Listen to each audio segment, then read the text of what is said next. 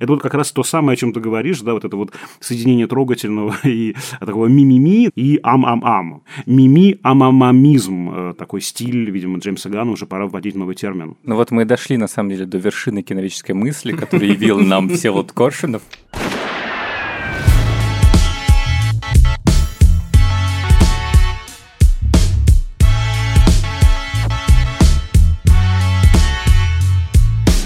Всем привет! Это подкаст Кинопоиска крупным планом. Меня зовут Даулет Джинайдаров, я редактор видео и подкастов Кинопоиска. Я Всеволод Коршунов, киновед и куратор курса «Практическая кинокритика» в Московской школе кино. В нашем подкасте мы разбираем новинки проката, кинотеатрального и цифрового, иногда вспоминаем классику кино и время от времени говорим об актуальных новостях. Сегодня у нас в гостях Иван Чернявский, владелец магазина комиксов Чука Гик и ведущий, соведущий подкаста Кинопоиска о комиксах и кино через вселенные. Ваня, привет. Привет, привет. Привет, Ваня. Мы позвали Ваню не просто так, а потому что сейчас собираемся поговорить об «Отряде самоубийц. Миссия на вылет». Это фильм Джеймса Гана, которого вы все хорошо знаете как режиссера «Стражи Галактики 1 и 2». И «Отряд самоубийц» — это супергеройский боевик о группе злодеев, которых правительство нанимает для всяких самоубийственных миссий. Условия прежние. Успешно выполняете миссию, сокращаете свой срок на 10 лет.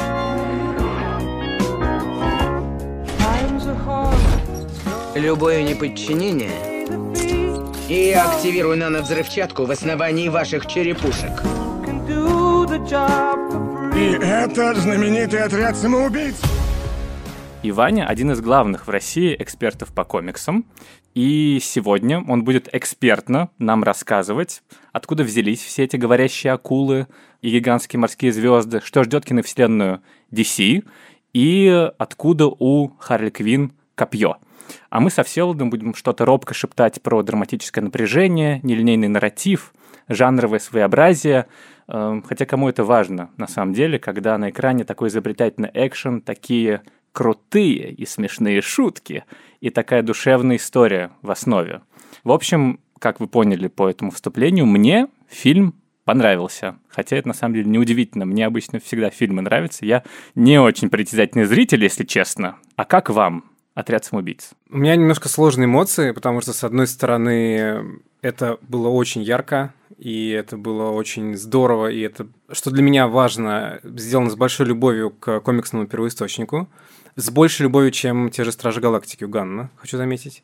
Но, несмотря на то, что это очень сильный фильм, и, мне кажется, одна из самых ярких экранизаций комиксов за последние годы, и в некоторых, так сказать, номинациях, может быть, и вообще чуть ли не самая яркая, лично для меня местами вседозволенность, которую получил Джеймс Ганн на этой съемочной площадке, она выходила за рамки моего, ну, допустимого для меня как для зрителя, и мне казалось, что перегибают палку. Мне было иногда тяжело, и я считаю, что этот фильм, как это ни странно говорить про голливудский блокбастер, это немножечко фильм не для всех. Там есть моменты, которые, мне кажется, таких нежных, как я, они задевают, и фильм переходит некоторые границы. Вот это единственное, что меня серьезно смутило. Извини, это когда некую часть тела вентилятором рубят или что ты имеешь в виду?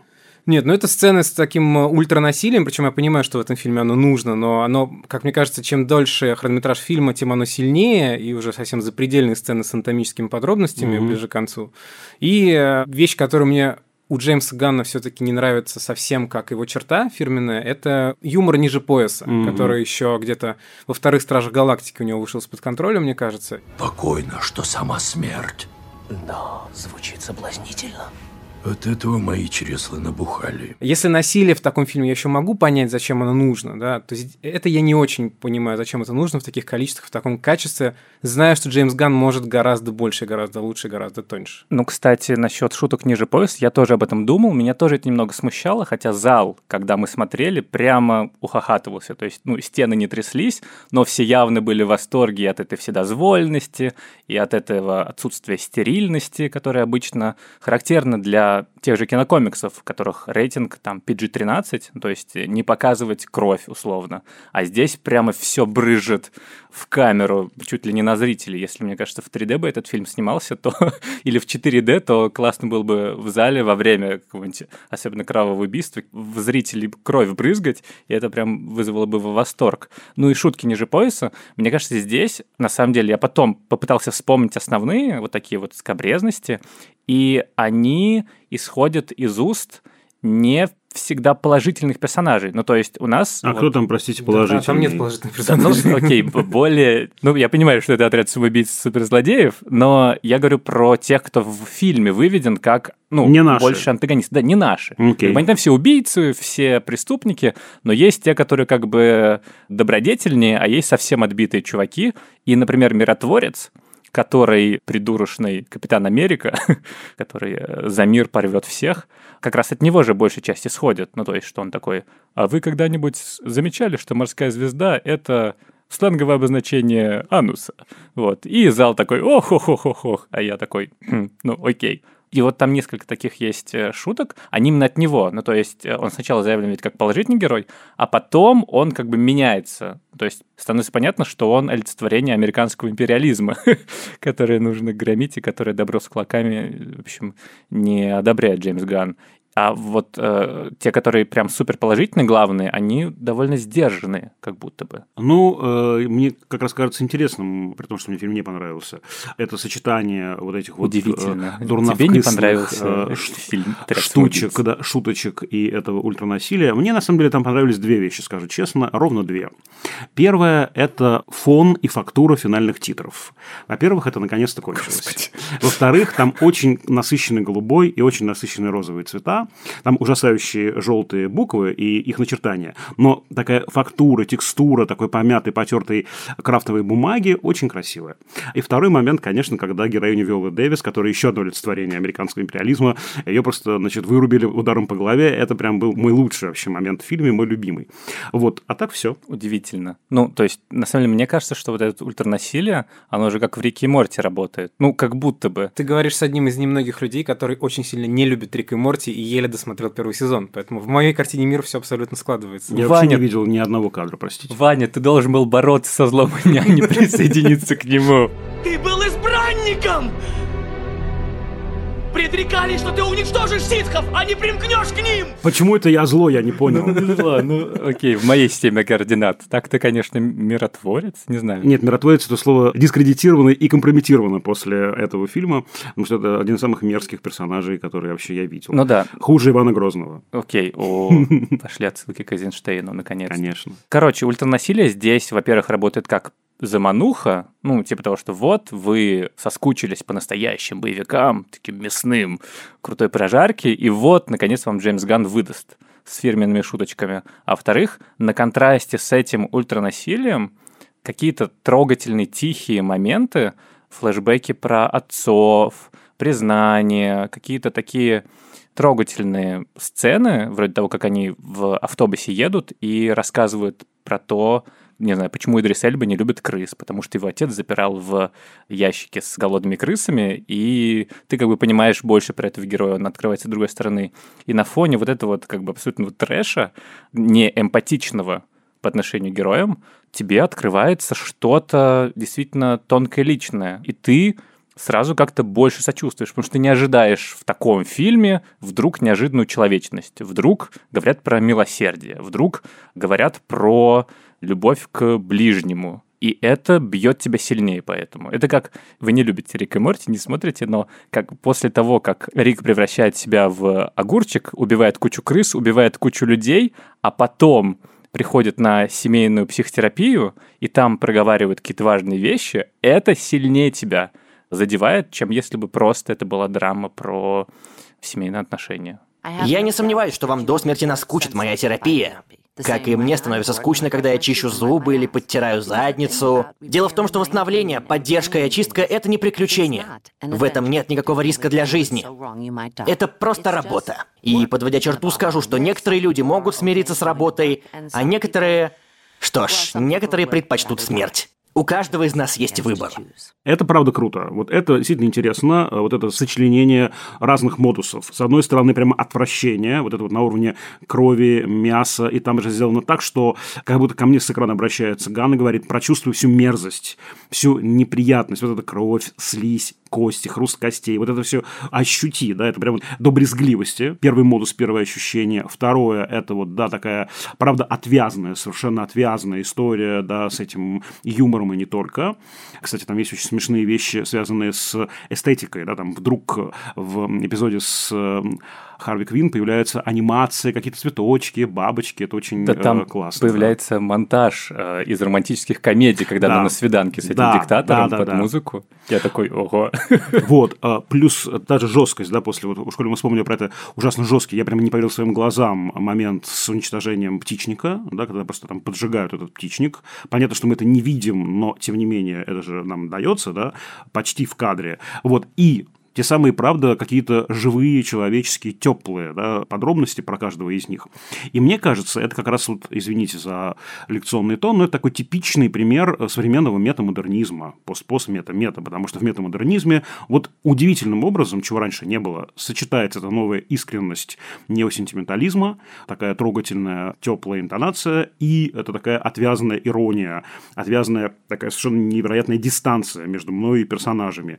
И вот само это это вот бесконечная работа этих мехов, да, таких драматургических, да, сокращение дистанции, увеличение дистанции, сокращение, увеличение, это любопытно. То есть, мне как зрителю было довольно скучно это смотреть, признаюсь честно, но как аналитику, Здесь есть что поделать, здесь есть о чем поразмышлять. И это любопытная вещь. Мне кажется, это очень современное кино. Ваня, а тебе как это вот соединение двух модусов или даже больше трех-четырех? Мне кажется, что оно у Джеймса Ганна вообще присутствовало всегда, потому что мне показалось, что этот фильм это как бы апофеоз его как творца, потому что для многих людей, скажем так, для казуального зрителя, который редко ходит в кинотеатр, Джеймс Ганн начался со «Стражи Галактики». Но до этого Ганн снимал фильмы малобюджетные, но там шокирующие. Вот этот фильм «Супер» с Рейном Уилсоном про недоделанных супергероев. Я помню, что там были какие-то шок-контент, даже, это, честно говоря, даже забыл, какой именно. Я помню, что мне было очень странно смотреть. Я не помню точно, как называется фильм про какого-то монстра, Слитher по-английски, где щупальца огромные, боди-хоррор. Он большой друг студии Трома, и, по-моему, в этом фильме даже есть камео Ллойда Кауфмана. Я, честно говоря, в лице его не узнал, но Википедия мне подсказала, что он там есть. И, конечно, незабываемый веб-сериал Parental Guidance Porn, который подавался как «Если вам нравятся актерские работы, декорации в порно, но бесит, что секс все портит», мы сняли для вас, и там как бы сериал, в котором снимаются друзья Ганна, некоторые из которых снялись в «Отряде самоубийц», и известные порно-актрисы. И там нет секса, но есть, в частности, в первом же эпизоде с Нейтаном Филианом, который здесь членораздельный чувак, и ужасное глупое убийство молотком, как бы, который, наверное, все, кто смотрел, помнят. Поэтому в некотором смысле... Подожди, а там то, что он делает? Погоди, мне интересно. Ты меня так заинтриговал, я прям хочу он, посмотреть. Он, с... девушка красивая вызывает слесаря, а он приходит и начинает реально работать. Это очень крутая идея, мне кажется. Это прям, то есть порно без секса. Да, да, да. Это очень круто. Там Саша Грей во втором эпизоде, по-моему. Вот. Все, я смотрю. И на самом деле отряд самоубийц, вот эта миссия на вылет, как он называется в России, это просто Джеймс Ганн, которому наконец-то дали очень много денег на все, что он пытался сделать много раз, как бы на коленке, и сейчас у него масштабный актерский состав, много миллионов долларов на спецэффекты, и он может, значит, показать, как вот эти вот фильмы категории Б выглядели бы сейчас. И, эм, ну, в принципе, уже по «Стражам Галактики» было понятно, что человек заставляет нас переживать, сопереживать говорящему еноту и какому-то безмозглому убийце с другой планеты, и чуть не плакать, когда говорящее дерево собой жертвует, то, да, конечно, он может э, разогнать любого, и крысу, и акулу, и ласку, и, в общем, следующий фильм он может, не знаю, ремейк Мадагаскара делать драматический, и все равно мы будем там сопереживать. Ну и унывать от ужасных шуток, наверное, обязательно тоже, куда без этого. Ну, кстати, интересно, что это действительно тоже в духе современного кино. Это коллекция любимых видеокассет режиссера, который он засматривал в детстве. И наверное. любимых аудиокассет. И любимых аудиокассет, да. Сейчас включается Cool Cosmic Mix Volume 1, который Питер Куилл включал.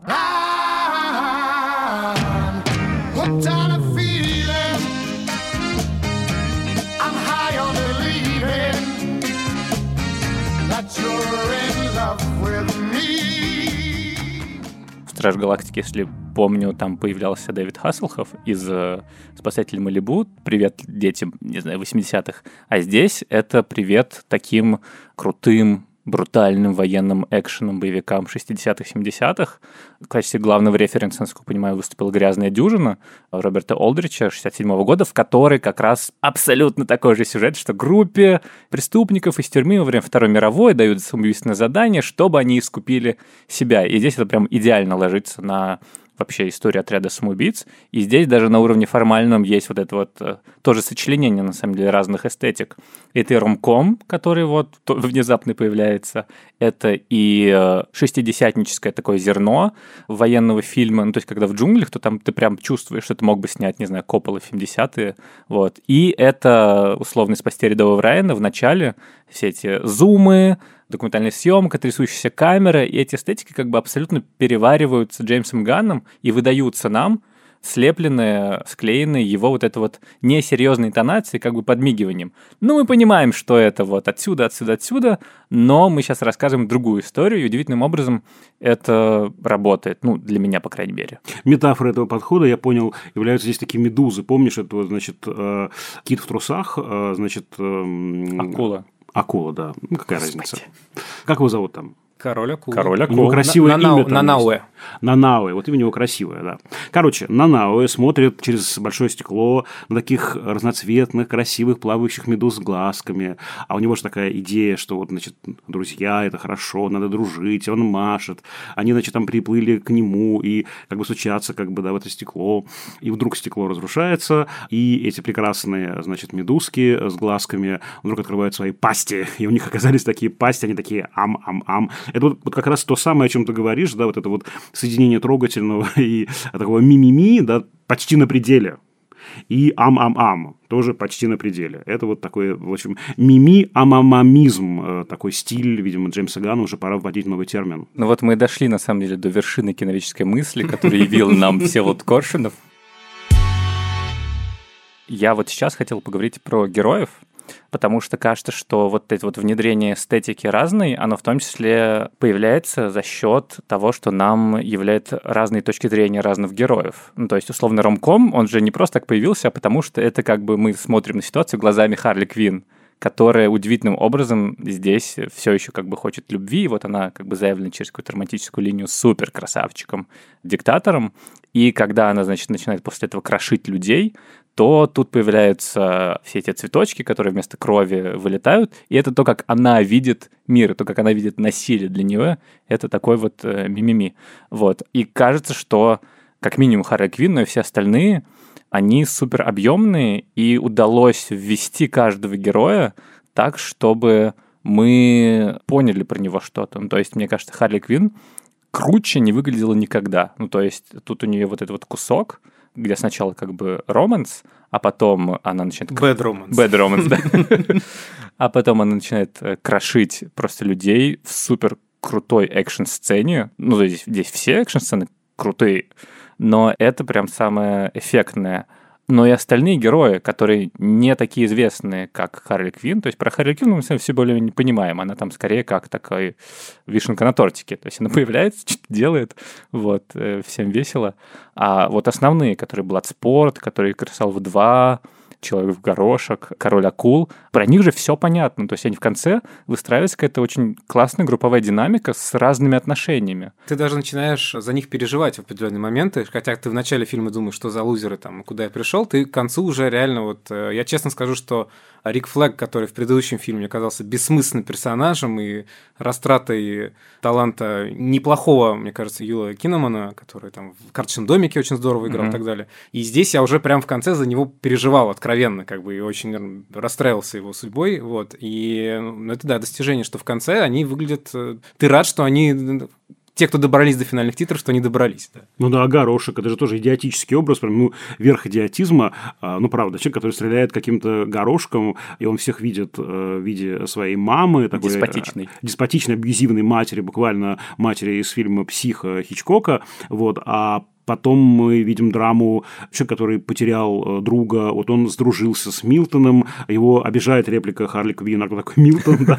И это, правда, потеря друга, потеря э, каких-то отношений, которых у него не было никогда, и вот сейчас они вдруг появились. И как-то вот трогают меня вот такие странные кульбиты драматургические. У каждого они есть, это правда. Да, ну то есть сюжетная арка есть у каждого из главных, по крайней мере, героев. Не тех, которых вначале замочили очень быстро и как бы внезапно. Это мне очень обманка. понравилось, Да. кстати, да. да. Это тоже хичкоковская, кстати, какая-то штучка, да, когда вот, ну, ты думаешь, что история будет продолжаться, она хоп и кончилась. И этот савант, глазами которого мы видим историю, с ним связан перевертыш «Спасите котика», где он убивает птичку жутким образом совершенно, научным языком говоря, да, фокализация выстроена через него, то есть мы подключаемся вот к истории через этого персонажа, и вдруг он умирает одним из первых, собственно говоря, да, и эта история оказывается, правда, таким перевертышем, такой ловушкой для нас. Кстати, прикольный способ экспозиции, да, когда экспозиция немедленно раскачивается, а начинается э, с такой ложной истории. Это очень, кстати, такой симпатичный ход, мне кажется, да, Э, ну вот, э, если мы уберем все, что меня раздражает, это получится симп- очень симпатичный ход. Короткий фильм, который идет 5 минут и всех убивает. Да, да, секунд 30, я думаю. Да. Ну, на самом деле, здесь же действительно не- нелинейный нарратив использован очень круто. Ну, то есть и в начале с этой обманы, когда мы такие, а вот за 8 дней до этого. И нам начинают, собственно, экспозицию. Мне вот это не очень понравилось, что у нас две подряд экспозиции почти одинаковые. Смотрите, это такой герой, он умеет вот это, сидит за это. Потом повторяется то же самое. И для человека, который пережил пять лет назад, да, получается, другой Да. фильм «Отряд самоубийц», где тоже две подряд сцены экспозиции почти одинаковые, где сначала красивые титры такие, с шрифтами, вензелями, каждого героя имя написано, что он умеет. Через некоторое время, видимо, в процессе пересъемок этого фильма еще нарезка, как этих героев всех арестовывают и так далее. И это был какой-то неприятный флешбэк к тому фильму, что ну как будто бы не определились авторы, как рассказать. Но, к счастью, вот после этого вот буксования Ган дальше уже не залезает в трясину такую. Да, это правда. Тут на самом деле линейная история. Ну, то есть тут нет э, таких вот провисаний. То есть флешбеки и весь этот нелинейный нарратив, прыжки во времени, они же работают тупо как параллельный монтаж на самом деле, когда тебя бросают в одной сцене как клиффхенгер, а дальше мы показываем, как к этому пришли, и это как в сериалах разные точки зрения. Вот. А как раз в фильме «Пятилетней давности» все эти безумные скачки во времени, экспозиции, мы сначала заявляем одного героя, потом второго, третьего вообще не заявляем, что это человек-аллигатор. Это действительно было непонятно, и как раз, что мне не нравилось в «Отряде самоубийц» Дэвида Эйра, кроме того, что его, очевидно, просто уничтожили на постпродакшене, переснимая и доснимая по фокус-группам, так это то, что там не выстроилась команда в итоге, и там предпочтение явно было отдано аркам, по сути, только двух героев. Харли Квин и э, Дэдшота, которого играл Уилл Смит. Все, остальные там чисто как функции были. Но я здесь, раз уж меня позвали как комикс-эксперта, должен пояснить одну вещь, что ну, у меня нет как бы подтверждения этой информации, но у меня есть очень э, давняя теория, что несмотря на то, что издательство комиксов и киностудии, которые снимают по ним фильмы, это все-таки разные компании, которые не так близко друг с другом общаются, как можно подумать, у них есть все-таки внутренняя синергия. И я считаю, что они ну, на каком-то самом верхнем уровне очень заранее планируют свои премьеры фильмов и свои какие-то наборы персонажей еще до того, как они это анонсируют прессе. И Харли Квин, на самом деле, она изначально в комиксах никогда не входила в отряд самоубийц, и она немножко здесь навязанный персонаж для того, чтобы был кто-то узнаваемый в этом фильме, потому что ее, собственно, в комиксах внедрили в эту команду за пять лет до выхода первого фильма. Я думаю, что в этот момент боссы уже знали, что им нужен какой-то хук в этой команде, потому что действительно всегда в нее входили, как говорится, Б-листеры, С-листеры, да, второго, третьего разряда персонажей. Именно это их качество заставляло за них бояться, что, может быть, они не доживут до конца сюжета. Поэтому, конечно, да, на, на Харли Квин был фокус и тогда, и сейчас он тоже остается. Ну да, у, у нее прям отдельный здесь сюжетик, почти фильм в фильме, короткометражный, мне кажется, можно было только значит, ее историю с копьем, в принципе, вырезать из этого фильма, и так как-то он и сработает как короткометражка. А вот как раз про образы героев хотел спросить. Очевидно, что здесь, ну, как это, «Отряд самоубийц» — это идеальный материал для Джеймса Ганна, потому что он и в «Страже Галактики», в общем, вывел в фокус внимания и заставил сопереживать супер аутсайдером и маргиналом. И здесь тоже, причем как бы не просто аутсайдером как бы сюжетно, преступником или каким-то очень странным персонажем с комплексами неуверенными, то есть нетрадиционными супергероями, но и в смысле известности. Ну, то есть очевидно, что, да, Харли Квинн суперизвестная, но она тут реально единственная такая. Про остальных я вообще не знал, что они существуют. И поэтому каждый раз, когда там э, я в трейлере видел каких-то новых персонажей, я такой, что, почему, акула и, и, и там, не знаю, ласка, кто это придумал, почему и как. То есть они есть все в комиксах, да? Они все есть. Э, единственный, кого придумали специально для фильма, это Красолов 2. То есть, как бы mm-hmm. в комиксах есть ее отец, который враг Бэтмена, он пару раз появляется, а и э, дочери у него нету. Даже, по-моему, диктаторы из этого острова Корта Мальтеза, они тоже все в комиксе так или иначе появлялись.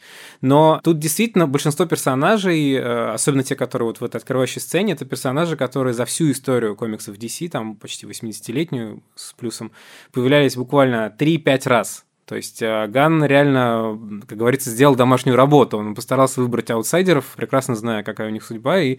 но при этом они там внешне похожи, по повадкам похожи. Кто-то не успевает показать даже свои суперспособности, но, в общем-то, они все более-менее соответствуют первоисточнику. А своей ремаркой про короля акул ты выдал, что не смотрел мультсериал Харли Квин, в котором король акул один из главных персонажей, и таким образом он уже, в общем-то, достаточно зритель подготовлен к нему, он там тоже такой комедийный. Добренький простачок, которому редко разрешают есть людей, он разговаривает полноценно, он такой как бы бро, вот, но он там э, есть, и он, я думаю, будет такой новой звездой DC, как Грут, как енот-ракета, везде водится постепенно. Эти аутсайдеры, же не просто персонажи, да, выбраны, это еще и главная тема фильма, или одна из важнейших тем, да, мы говорим про третий мир, да, как страны-аутсайдеры, этот остров, те люди, на которых не обращают внимания. Здесь есть вот такая очень важная, мне кажется, метафора крыс, те, кто бегают по задворкам, которых боятся, презирают, убивают, ненавидят. Там очень интересный есть момент, когда вот эта вот как раз девушка Крысолов 2 кричит, это их город, и ты поначалу думаешь, что это ответ вот этому американскому экспансионизму, э, значит, э, героине Дэвис, этому миротворцу, нечего нам вмешиваться грязными спагами в жизнь другого государства, нам, Соединенным Штатам. Пусть сами вообще решают, да, что здесь должно происходить. Но сюжетно имеется в виду другое. Да? Мы видим, как город наводняют крысы, она может их приманить, и именно крысы помогают эти вот презренные существа, да, которых, ну, как обычно принято, да, может быть, за исключением мультика «Рататуй», ненавидеть ненавидеть и, значит, как-то презирать, вот, они помогают, они становятся армией спасения, по большому-то счету. Мы говорили в этом контексте про мультик Лука, когда главным персонажем выбран как раз такой аутсайдер, да, такой робкий, тихий, не очень уверенный в себе э, персонаж, и мне кажется, это такая прям важная, ну, работа психотерапевтическая для зрителя, который может обнаружить себя да, на месте этих персонажей, понять, что у него есть сила, у него есть голос, он в состоянии тоже э, делать что-то. И это, мне кажется, важно, что вот это вот при всей моей нелюбви к форме фильма, идея мне нравится, что вот как раз это обращение к тем, кто э, находится за пределами, да, внимание всегда. Насколько я понимаю, первый фильм «Отряд самоубийц» был больше по комиксам новой эры, а здесь по старым комиксам 80-х «Отряда самоубийц» или нет? Да, так и есть. То есть э, «Отряд самоубийц» э, как команду придумал сценарист Джон Астрандер, и его камео есть в фильме. Причем камео такое символическое, что его можно угадать, даже если вы не знаете, как выглядит Астрандер. В самом начале фильма ученый, который вживляет э, бомбу в череп Саванту. Mm-hmm. И когда ты понимаешь, что это какой-то неизвестный человек, на котором фокусируется внимание, это часто теперь так вставляют сценаристов. В «Зимнем солдате» точно такая же сцена, где один из ученых, который Баки мучает, это создатель персонажа Эд Брубекер.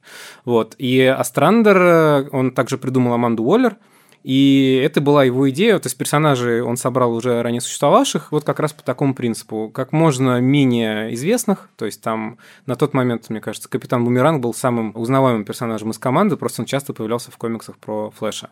И они выполняют самый разнообразный диапазон миссий, то есть они там сталкиваются и, например, с наемниками Дарксайда, который главный злодей фильма Лига справедливости, то есть такого уровня межгалактической угрозы. А в следующем выпуске они едут э, вытаскивать из э, советского ГУЛАГа, из плена Горбачева, значит, э, диссидентку какую-то, маскируется под советских товарищей и так далее. То есть там очень разные уровни были задания.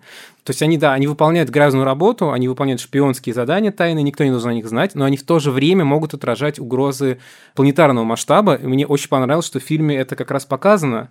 И я много следил за историей вокруг отряда самоубийц Дэвида Эйра, и мы не знаем точно, где правда, где нет, потому что я могу привести такой пример. Его же снимал русский оператор. Да, Роман Васьянов. Да, и я читал его интервью, где он, отвечая на вопрос про пересъемки фильма, говорил, что он не принимал в них участие, что они переоценены прессой, что они занимали всего там типа пару минут экранного времени. То есть мы не знаем, насколько это правда, может быть, он его не поставили в известность, он сказал, что он сам фильм не смотрел и так далее. Но, в общем, есть такая расхожая версия, что фильм Эйра был, у него был другой сюжет, и в нем отряд самоубийц боролся как раз с армией Дарксайда, но в какой-то момент производства армию Дарксайда убрали в фильм «Лига справедливости» и оставили отряд самоубийц без антагониста. Фильм посвящен фактически противостоянию отряда с самими собой, потому что там главная злодейка, она формально член отряда. И здесь получается, что фильм Джеймса Ганна, он как бы реализует нереализованную идею Дэвида Эйра, потому что здесь отряд в конце прямо реально спасает мир.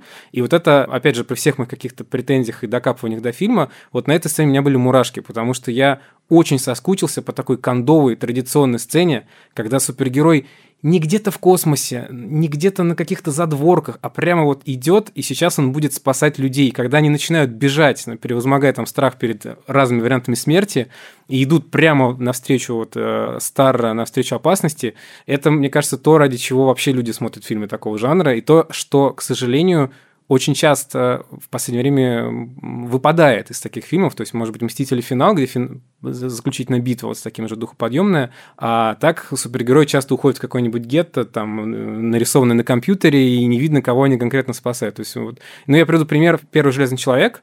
Кажется, одна из самых главных сцен фильма, когда Железный человек впервые пролетает спасать людей вот в Афганистан, защищает детей, которых сейчас стреляют боевики, и у тебя прямо все, ты уже готов там вставать с кресла, аплодировать, скандировать. Вот э, мне очень нравится, что в этом фильме была такая сцена, когда они действительно превращают из злодеев в героев, и это очень отвечает э, их возможностям в комиксах в том числе. Но ну, потом они меня разочаровали ужасно. Я согласен, у меня был прямо душевный подъем, я похотел до этого момента, момента, как, э, значит, э, эту героиню Дэвис, значит, не шандарахнули по башке, и они действительно стали как бы уже на светлую сторону, на сторону простого народа, на сторону этих маргиналов, этого третьего мира.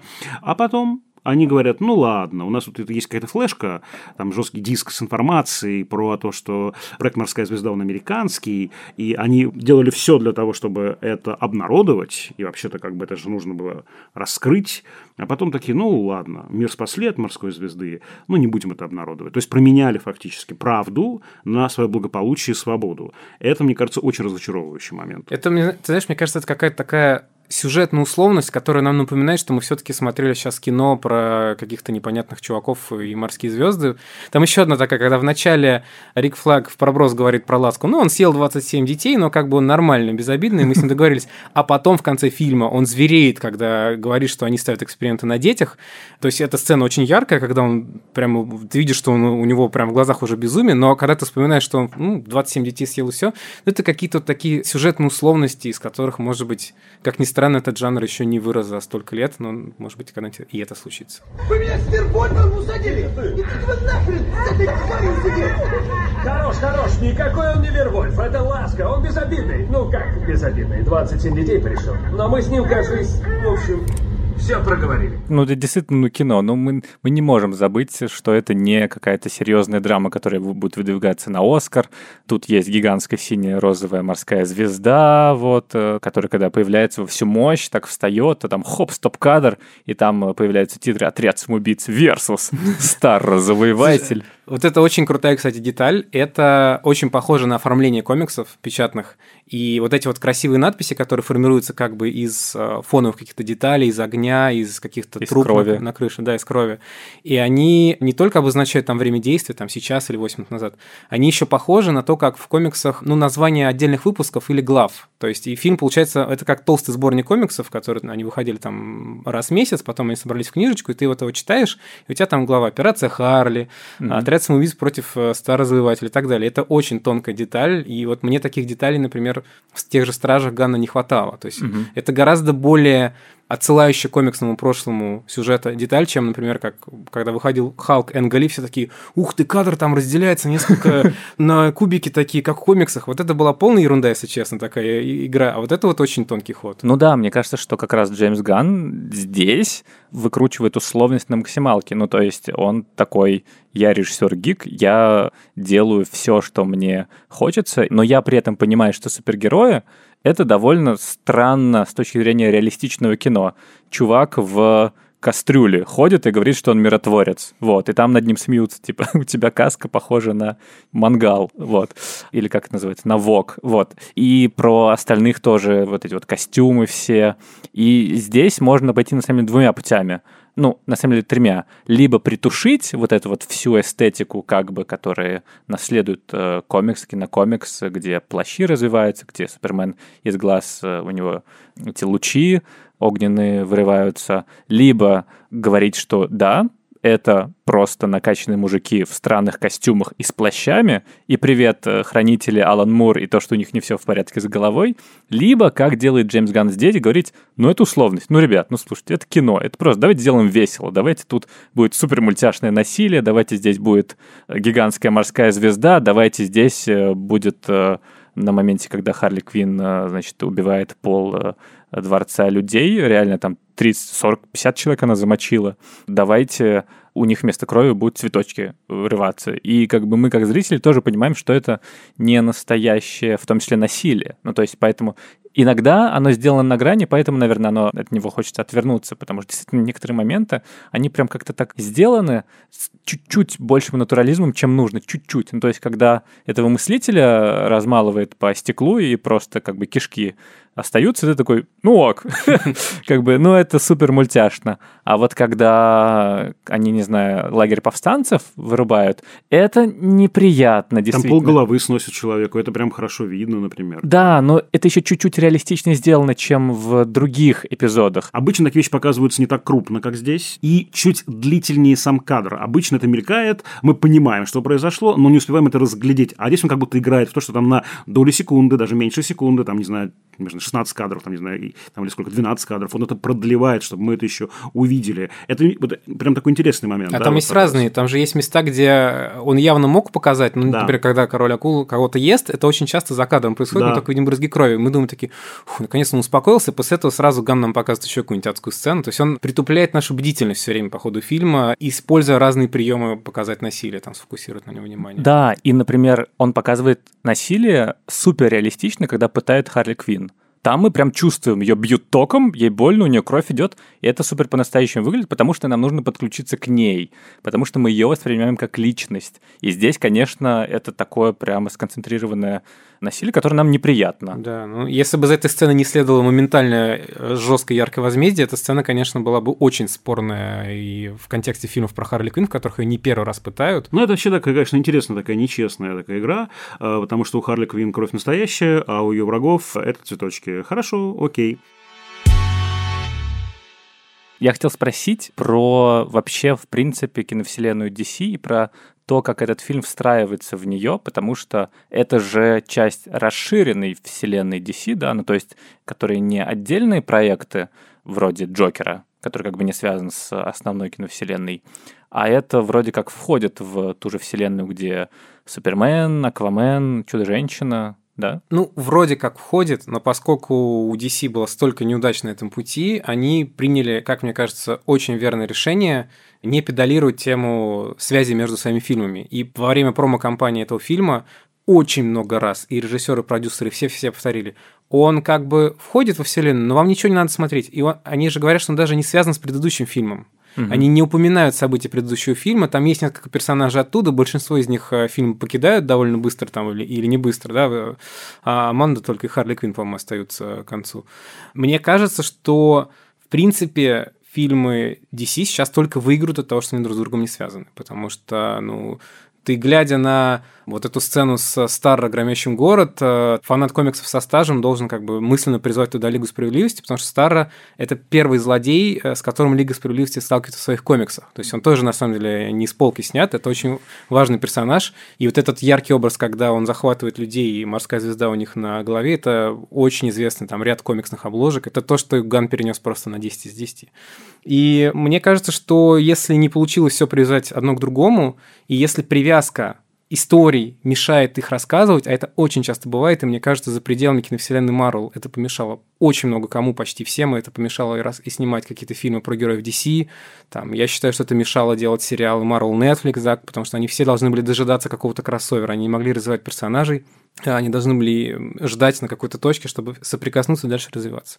Я считаю, что это абсолютно правильный ход, и DC сказали, что мы будем рассказывать разные истории про наших персонажей, мы можем рассказывать истории про разные версии Бэтмена, например, да, mm-hmm. то есть они, они, зритель столько посмотрел этих фильмов, что зритель уже привык к определенным вещам, к которым там комикс-фэны привыкли там пару десятков лет назад. И если для читателя комикса достаточно нормальное явление прийти в магазин и купить комикс про Бэтмена, там, который охотится за Джеком Потрошителем. Или про Бэтмена, который Бэтмен Ков, который в шапке-ушанке, э, да. это из комикса «Красный сын», про э, советского Супермена. Очень всем советую. Да-да, ну такие как бы истории, а что если бы? Вот. И постепенно действительно супергеройский кинематограф пришел к точке, где можно рассказывать такие истории. То есть э, им не обязательно держаться за Бен Аффлек в роли Бэтмена. Они могут снять одновременно там фильм, где один человек играет Бэтмена, другой человек играет Бэтмена в своем сольном фильме. И сейчас зритель уже будет к этому готов, и мне кажется, что это больше свобода для авторов гораздо ты больше вовлекаешься в персонажа, и ты не задаешь постоянно себе вопрос, а где там остальные Мстители, например, когда у Капитана Америки какие-то проблемы, и очень часто критика сольных фильмов Марвел, а где были все остальные, как бы, ага. да? И когда ты понимаешь, ну, что это как бы тот же мир, но остальных как бы нет, то ты больше переживаешь за отряд самоубийц, спасающий город от морской звезды. Это получается как в Санта-Барбаре. Вчера был один Сиси Кэпвелл, а сегодня хопа и другой. Ну, в этом фильме так и должны были делать. Очень много говорят о том, что Идрис Эльба должен был играть э, Дэдшота, который играл Уилл Смит в прошлом фильме. Потом они все-таки решили, что Уилл Смит, может быть, когда-нибудь вернется. Все-таки он такой актер не последний и нужный. Но можно заметить, что они оставили персонажа практически один в один. То есть и дочка, за которую он переживает, и умение очень похожие. То есть, э, но да, Санта-Барбарский элемент тут есть. Но как бы Санта-Барбара Санта-Барбарой, но Марго Робби никто не заменит мне кажется. Ну, то есть, э, те персонажи, которые уже полюбились и каноничны. Ну, то есть, на Бен Аффлека, в принципе, ну, не плевать, но не то, чтобы он прямо стал культовым в этой роли. Потому что Бену Аффлеку это явно было не очень нужно, да. В чем была проблема DC как студии, что у Marvel было несколько актеров, которые поняли, что эта роль им дает. И они держались за эту роль, они как бы сживали с этими персонажами, что может быть не очень профессионально. Но Роберт Дауни-младший, он как бы в массовом сознании, мне кажется, превратился в Тони Старк. Да. Там, да? Крис Эванс тоже как бы его воспринимает как Капитан Америку. И у DC очень долго не было. То есть Бен Аффлека, которому было... По нему было видно, что ему не нужны вообще эти фильмы. Генри Кевилл, который как бы старался, но тоже было понятно, что ему не очень нравится то, что происходит. И Кевилл насколько больше вовлечен в Ведьмака, чем в Супермена, это невооруженным взглядом вида. И первые какие как бы амбассадоры своих персонажей, мне кажется, это Джейсон Мамо, Аквамен, Галь Гадот, Чудо-женщина, которая как бы действительно там дети плачут, девочки на конвентах, когда видят ее там в костюме и так далее. И Марго Робби определенно как бы человек, который очень сильно переживает за своего персонажа, который очень много сделала для популяризации Харли Квинн, и которая, конечно, ну, она за эту роль тоже будет держаться, и я думаю, что не даст тебя заменить, никому это не надо. Мне почему-то хочется еще сказать про этого вашего Старро, которого я полюбил очень. Ну, возможно, потому что, как и Ока Саурона, ты почувствовал какое-то сродство с этим да. персонажем, что вот если кто-то есть, кому ты сопереживаешь, и с кем ты себя можешь олицетворять, то это Старро. Да, ну нет, просто... Нет, ну, вы издеваетесь, но даже Старый получает в конце реплику, в которой понятно, вот, что он тоже жертва как вот, бы. Вот, я, я к этому и веду, что я мечтал э, плавать и смотреть на звезды, а вы меня притащили сюда. Это очень важная, мне кажется, концепция, ну, старая, конечно, уже, но тем не менее важная концепция провоцируемости зла. То есть зло, оно не абсолютно само по себе, да, вот злой, злой, потому что он злой вот изначально, да, а злой, потому что он таким стал. Я позволю себе, чтобы порадовать ваших слушателей, вставить сюда неожиданную отсылку. Есть такая популярная популярная серия игр Metal Gear Solid. У нее есть характерная особенность. После каждого убийства босса, который ты совершаешь в этой игре, босс на последнем издыхании произносит речь, и ты чувствуешь себя полным дерьмом, потому что выясняется, что он вообще не хотел воевать, он здесь случайно, у него там в детстве сгорела семья, там военные и так далее.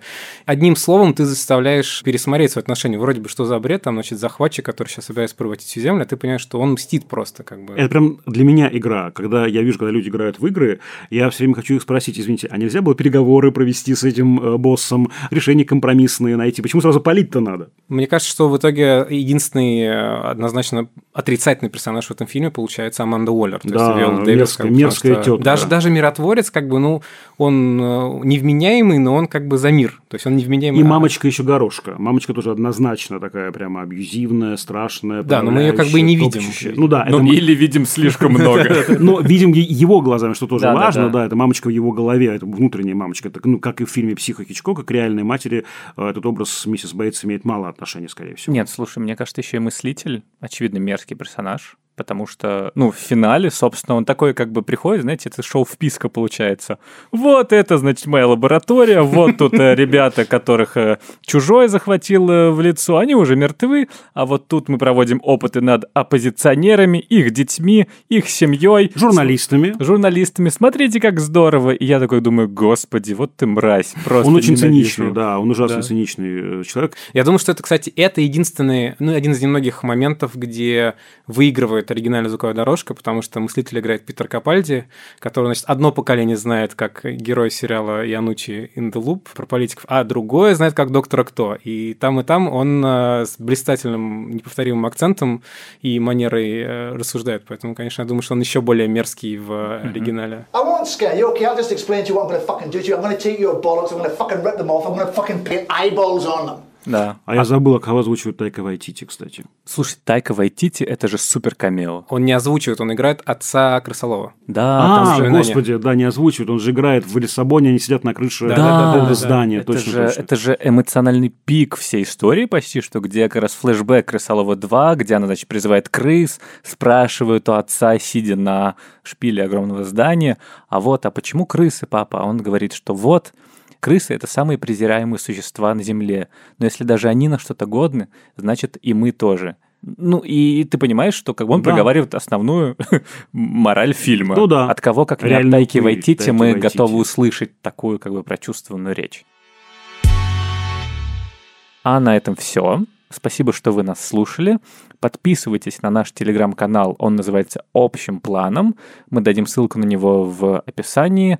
Там мы выкладываем разные интересные материалы по темам выпусков, делимся какими-то своими статьями, выступлениями, советуем фильмы, показываем закулисье записи подкастов и еще выкладываем те моменты, те фрагменты, которые не вошли в основные эпизоды. Например, там есть шестиминутный отрывок из э, выпуска про «Властелин колец», в котором Галина Юзефович говорит, почему ей не нравится мир, который создал Питер Джексон. Мир А главное, уши эльфов. Да, и уши эльфов. В общем, подписывайтесь.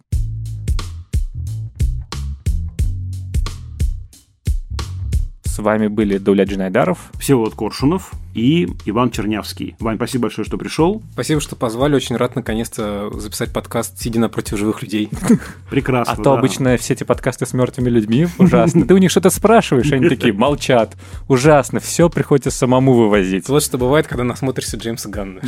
Да, напомню, что Иван является соведущим подкаста «Через вселенную». А на наш подкаст крупным планом можно подписаться в Apple Podcasts, Яндекс Музыки, Castbox. Мы очень ждем ваши отзывы, лайки и сердечки. Нам можно писать на почту подкаст собакакинопоиск.ру ваши письма с пожеланиями тем или просто фидбэком. В Apple Podcast ставьте нам 5 звездочек и тоже пишите отзывы или какие-то вопросы. На Индекс Музыки ставьте сердечко. Таким образом, вы подпишетесь на наш подкаст, и вам будут приходить пуш-уведомления о том, что ей, вышли новые выпуски, Всеволод опять будет громить какой-то фильм, Дулет опять будет его хвалить. Или наоборот. Или наоборот. А над этим эпизодом работали звукорежиссер Лера Кусто и продюсер Женя Молодцова. До скорых встреч. Пока. Пока-пока.